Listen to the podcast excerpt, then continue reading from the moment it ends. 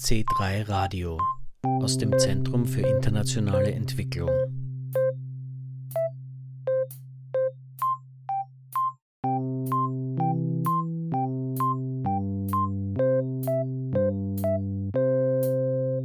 Am 18. Oktober 2023 hat im C3 Zentrum für internationale Entwicklung eine Veranstaltung zum folgenden Thema stattgefunden. Grüner Extraktivismus für die Energie- und Verkehrswende, der Keynote-Speech kam vom bolivianischen Rohstoffexperten Pablo Villegas. Das Interview, das ich mit Villegas geführt habe, und Ausschnitte aus der Podiumsdiskussion hören Sie in dieser Ausgabe von C3 Radio, bei der Sie Jürgen Planck begrüßt. Der Hintergrund zum Thema. Um die Klimakrise zu bekämpfen, ist ein rascher Umstieg von fossilen auf erneuerbare Energien nötig. Energie aus Erdöl, Kohle und Gas soll durch Wind, Wasser, Sonne und Erdwärme ersetzt werden. Die dafür nötigen Turbinen, Photovoltaikanlagen und Batterien benötigen jedoch eine große Menge an mineralischen Rohstoffen. Diese Rohstoffe sind meist nicht in Europa vorhanden und die Nachfrage nach ihnen wird in den nächsten Jahren stark steigen. International gibt es daher einen zunehmenden Wettbewerb um den Zugang zu diesen Rohstoffen, die vor allem in Ländern des globalen Südens abgebaut werden. Auch die Europäische Union versucht, sich mit Hilfe von Handels- und Rohstoffpolitik den Zugriff auf Rohstoffe zu sichern. Zu diesem Thema arbeitet ÖFSE-Forscherin Karin Kübelberg, die an der Podiumsdiskussion am 18. Oktober teilgenommen hat. Eines der Länder, in denen sowohl fossile als auch mineralische Rohstoffe vorkommen, ist Bolivien. Rohstoffe machen etwa 95 Prozent der bolivianischen Exporte aus, vor allem Gold, Silber, Zink, Zinn und Blei. Außerdem gehört Bolivien zu den Ländern mit den größten Reserven an Lithium. Lithium soll zum Schlüssel für die Energie- und Verkehrswende in Europa werden, da es ein zentraler Bestandteil von Batterien ist. Die negativen Auswirkungen auf die Umwelt in Bolivien sind bereits heute durch den Bergbau beträchtlich. Über all diese Aspekte habe ich mit Pablo Villegas vom Centro de Documentación y Información Bolivia, CEDIP, gesprochen. Er forscht und publiziert über Rohstoff- und Geopolitik. Yeah, thank you. I'm Pablo Villegas, coming from Bolivia. I'm working as researcher in an Bolivian NGO. Our area of work is uh, nature resources and uh, geopolitics. So, what was one of the recent studies that you did? Uh, I wrote a, a, book about China and Latin America and uh, the relation with, uh, among, among, other issues, with infrastructure. Otherwise, I, I always working with uh, lithium and gold mining, about lithium, about gold mining and things like that. Bolivien habe es bisher nicht geschafft, Rohstoffe selbst zu verarbeiten und sei daher vor allem Exporteur von Rohstoffen, sagt Villegas.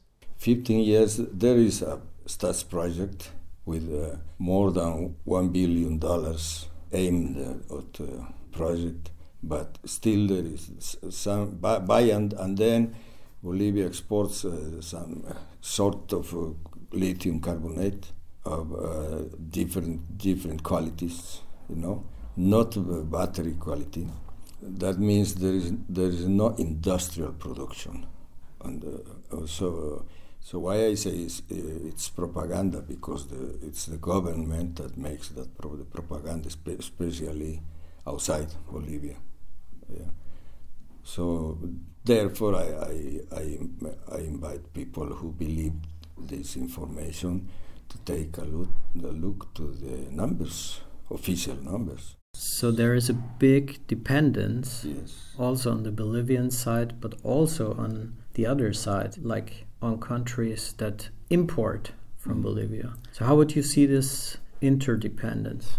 If you compare current situation with the 90s, Bolivia has uh, dependence on of, uh, the, the export of raw materials has deepened. Okay, if you take the whole South America, Venezuela, Ecuador, Bolivia are the champions of this dependence. And they have different kind of governments, both right, left, but the, this dependence has, uh, has been continuous. So about what's the exports of, of, of Bolivia. 1914, it was more than 50%, it was gas, natural gas, okay? Now gas is, became exhausted. We are selling the last uh, reserves of gas now, but uh, to give you numbers, in, in 2014 it was more than 50%. It's a common threat. If you see uh, exports from Ecuador, oil was more than 50%. You see Chile, copper was more than 50%. So a big chunk of this, these numbers, this 90%, is only one raw material. We exported to Argentina and Brazil, not to Europe, no, not so. Me, regarding minerals, it was to a big chunk, it was to Europe, but last years this changed, so we, we are selling to Asia, especially Indian. And, uh, but the, if you see the, the value of all these exports is not so big number. Bolivia is just a teeny economy. So we depend very much of these exports, but the world depends not so much from Bolivia, just as, as it's now. Um die Rohstoffe Boliviens gibt es inzwischen einen starken Wettbewerb, etwa zwischen der Europäischen Union und China. China has not so big investment in Bolivia. It's our first source of imports, but not the first destination of, of our exports. As I said, it was Brazil, local countries. We can say approximately it's the same situation in Latin America. Many people uh, believe that Latin America is indebted to, to China and so, but uh, I, I published recently a book about this with numbers from UNFTAC. And uh, I, I, think China decided, uh, at least until uh, one or two years before now, decided not to, not to invest too much in Latin America, not to lend too much to Latin America, but to be the, the principal client in uh, foreign markets. Just sell uh, exports, imports, and so on.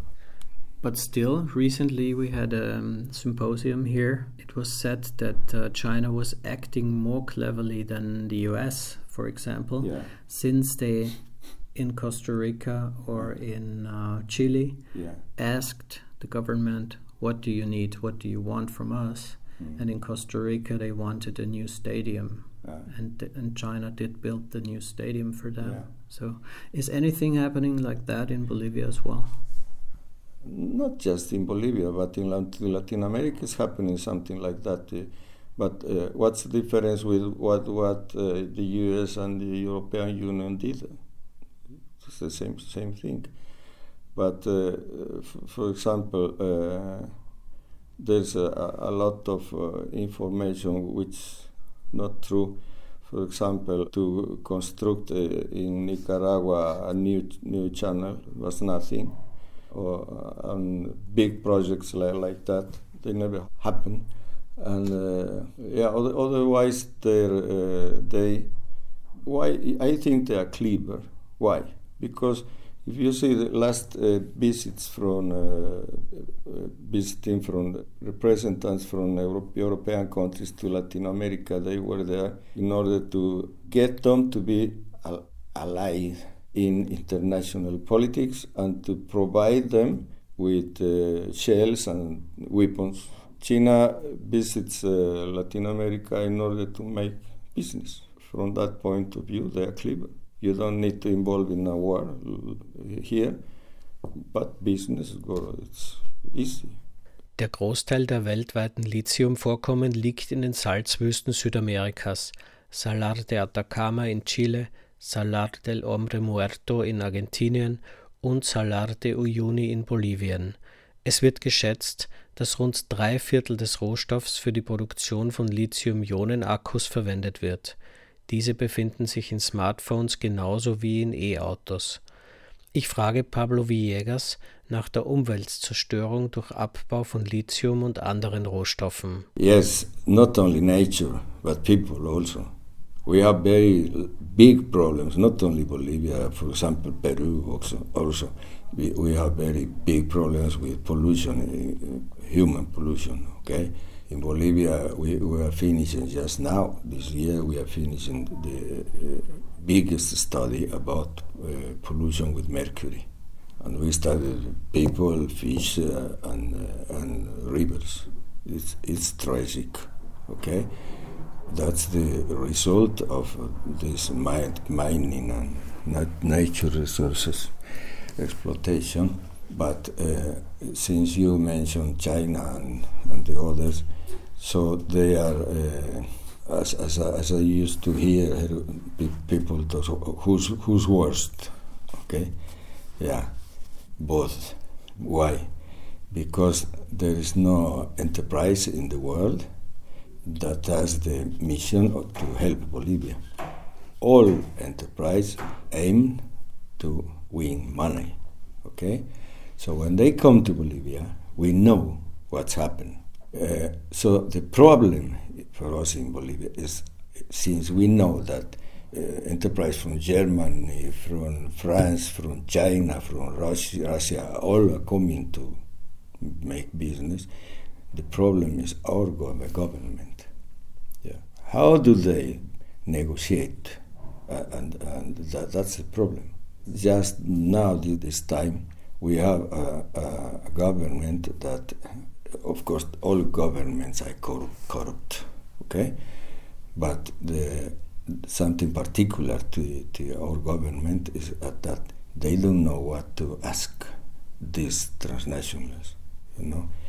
So they don't have a national interest. They don't understand the geopolitics of, of uh, lithium. So uh, how are they going to represent national interest? That's the problem in Bolivia. So that's bad governance. Thinking about politicians, Alberto Acosta from Ecuador, he had the idea to keep oil in the ground and he wanted to get paid mm-hmm. for not extracting the oil, yeah. but it didn't happen. So, how about this idea? Would this maybe be some solution, possibly? Yeah. I think you have to you have to place this idea in the whole picture of the national economy. This is just a teeny, teeny, teeny part of the whole economy. So, so you have to build a national economy. If you if you don't do do this, all this is speech, words. Okay. I give you an example. Uh, Bolivia, we we nationalized the, the gas in year 2005, not six, as as many people believe. And uh, the idea was to industrialize gas, natural gas. Nothing of, of that kind happened. We sold our, our, gas. Now we have gas just for some more years. Then we don't know what to do, what kind of energy we will have. And uh, instead of, of building a new economy, okay, and that's the, the same problem with Ecuador because they export oil the same problem with Chile. All, all countries have the same problem. So this idea, this idea is just a little detail in, in the whole economy. Rund 60 Prozent der 10,5 Millionen Einwohnerinnen Boliviens sind indigen. Unter den 36 indigenen Gruppen sind die Aymara bzw. die Quechua die größten. Die neue bolivianische Verfassung aus dem Jahr 2009 erkennt die Sprache und die Kultur der indigenen Gruppen des Landes an. Zu deren Rechten sagt Pablo Villegas. Bolivia subscribed the 169 International Treaty for Protection of the Rights of Indigenous People. Yeah. It was never respected. If you read the Bolivian Bolivian constitution, they mention the, this treaty and other, other, but one very very important thing of these rights for indigenous people is previous consult. Never since the 90s, since, uh, after the, since the 90s, has been uh, uh, done one, only one case of a proper previous consult in Bolivia. So there's no right. No? I, I understand that uh, people outside Bolivia believe some, something else, but I, I say again, please go to the internet, check yourself, make homework, and there you will see. Show me one case, only one case, where indigenous people were consulted according to this 169 and according to the Bolivian constitution. Show me one case. Never. Noch etwas Besonderes ist in der Verfassung Boliviens festgeschrieben, die Natur als Rechtssubjekt. Im Verfassungsartikel 342 heißt es, es ist die Pflicht des Staates und der Bevölkerung, die natürlichen Ressourcen und die biologische Vielfalt nachhaltig zu erhalten, zu schützen und zu nutzen und das Umweltgleichgewicht zu wahren. Dazu Pablo Villegas. Now nature owns rights. Now it can hire lawyers and defend itself. That's the problem. Okay? That's the problem. She can't do it. But NGOs can do it. But they, they are not institutions. They don't belong the institutional structure of the country. So when you give rights to someone who can't use those rights, like a child, for example, you have to decide who is the adult that can represent the rights of this child. Okay?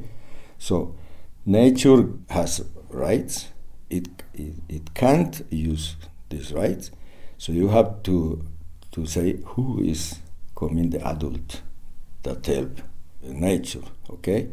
But this, this new institution, there is no institution. So when there is no institution in charge of these rights, consequences are the same as uh, if I, I say to my, my children, you're free. Okay? So uh, I don't know if you understand me. Okay, so it's a, a usual problem. It's not nothing new. It's a usual problem for the field of ju- uh, juridics. Okay, yeah. So that means all this was speech. The reality is worse for nature than it was before. Because before the state uh, was forced to protect uh, nature. Now she has own rights. Sagt der bolivianische Rohstoffexperte Pablo Villegas, mit dem ich im Rahmen der Veranstaltung Grüner Extraktivismus für die Energie- und Verkehrswende am 18. Oktober 2023 im C3 Zentrum für internationale Entwicklung gesprochen habe. ÖFSE-Forscherin Karin Kübelböck forscht ebenfalls zu Rohstoffen, etwa zu den sogenannten Konfliktmineralien bzw. zur Rohstoffstrategie der EU und sie sagt dazu im Rahmen der Veranstaltung. Rohstoffpolitik ist ja nicht wirklich ein, ein homogenes Politikfeld, sondern Rohstoffpolitik besteht aus Handelspolitik, besteht aus Flächenwidmung, besteht aus Umweltpolitik. Also Rohstoffpolitik ist ein, ein sehr heterogenes Politikfeld, auch mit sehr unterschiedlichen Zuständigkeiten. Also für die Handelspolitik ist die Europäische Union zuständig, aber für Flächenwidmung sind nationale Regierungen oder lokale Regierungen zuständig, für Umweltgesetzgebungen gibt es wieder andere Zuständigkeiten. Und äh, lange Zeit war Rohstoffpolitik eigentlich ein Thema, das nicht wirklich wichtig war für die Europäische Union. Und zwar deshalb, weil der Zugang zu den Rohstoffen sowieso garantiert war. Niemand musste sich Sorgen machen, weil Rohstoffe waren kein Problem, die konnten in ausreichender Menge importiert werden. Und erst in den 2000er Jahren und vor allem ab den 2010er Jahren, wo sich China als großer Nachfrager entwickelt hat, auf den, sich entwickelt hat auf den Rohstoffmärkten, ist die Europäische Union draufgekommen, natürlich auf Druck der, der, und Anraten der Industrie, dass, dass die Rohstoffe und der Zugang zu den Rohstoffen nicht gesichert ist, sondern dass man da was machen muss. Und die erste Rohstoffstrategie ist im Jahr äh, 2008 von der, von der Europäischen Union verabschiedet worden, die sogenannte Raw Materials Initiative das war noch eine, eine Strategie, das war noch kein Gesetz, sondern das war eine Strategie, eine, eine, eine Willenserklärung, die aber jetzt noch nicht eine Basis hatte auf, äh, sozusagen in, in, in der Gesetzgebung.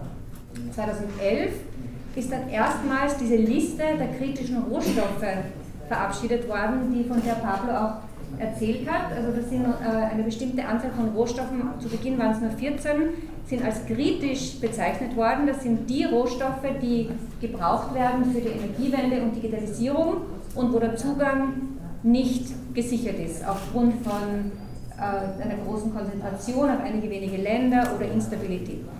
Seit 2011 hat sich dieses Rohstoffthema extrem beschleunigt und vor allem auch deshalb, weil die Konkurrenz um die Rohstoffe, die gebraucht werden für die Energiewende und für die Digitalisierung, sehr sehr stark zugenommen hat. Und Lithium ist ein gutes Beispiel.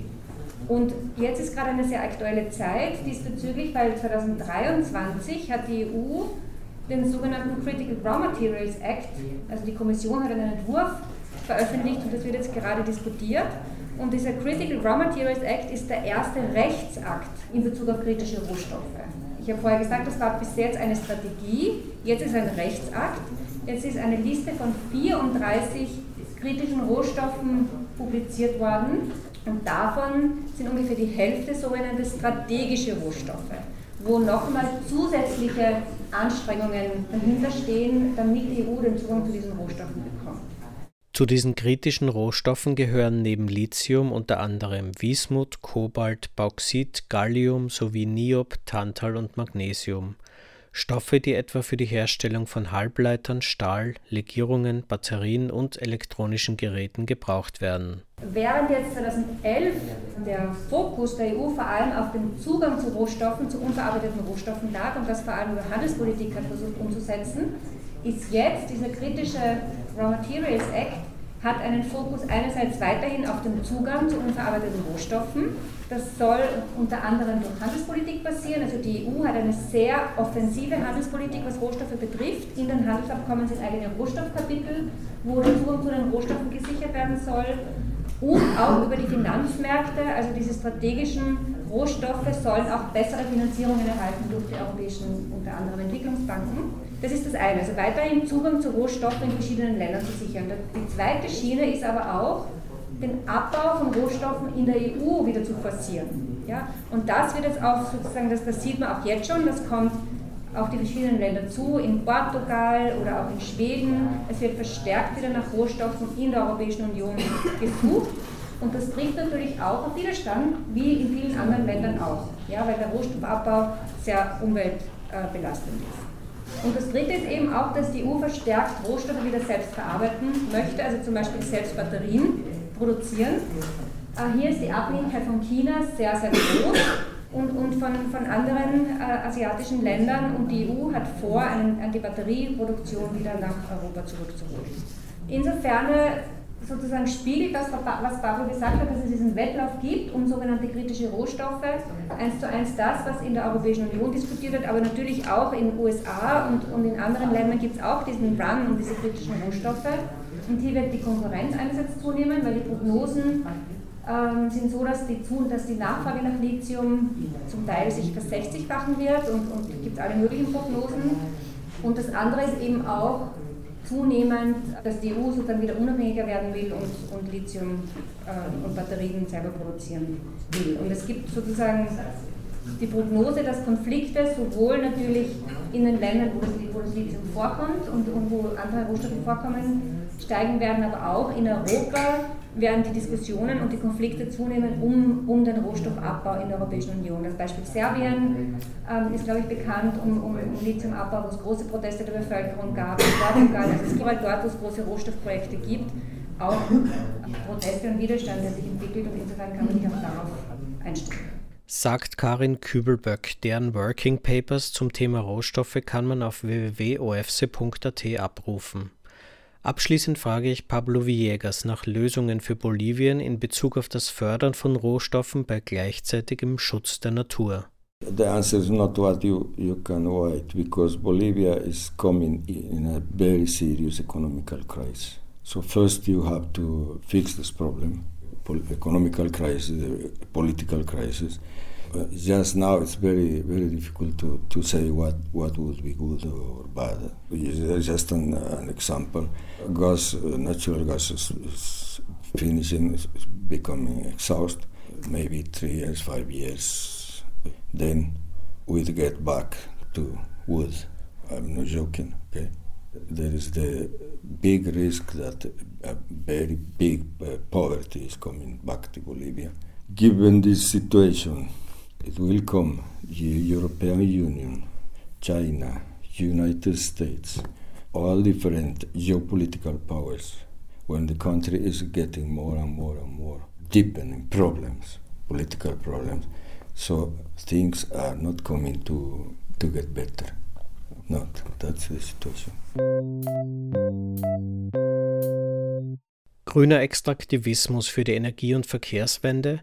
Das war das Thema unserer heutigen Ausgabe von C3 Radio. Abschließende Hinweise. Am 17. November 2023 findet im C3 ab 9.30 Uhr das folgende Symposium statt. Research and Education in the Spirit of Paulo Freire Today Facing the Multiple Crisis. Informationen dazu und zu allen Angeboten im C3, etwa zur C3 Bibliothek, findet man auf www.zentrum3.at. Working Papers der ÖFSE können auf www.ofse.at abgerufen werden. Folgen Sie C3 Radio und der ÖFSE bitte auch auf Facebook. Auf Wiederhören sagt Jürgen Planck.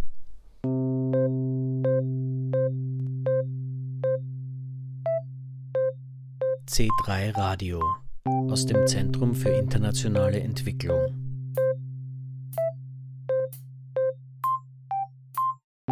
Mit den Organisationen Baobab, Frauensolidarität, Mattersburger Kreis, ÖFSE und Paulo Freire Zentrum.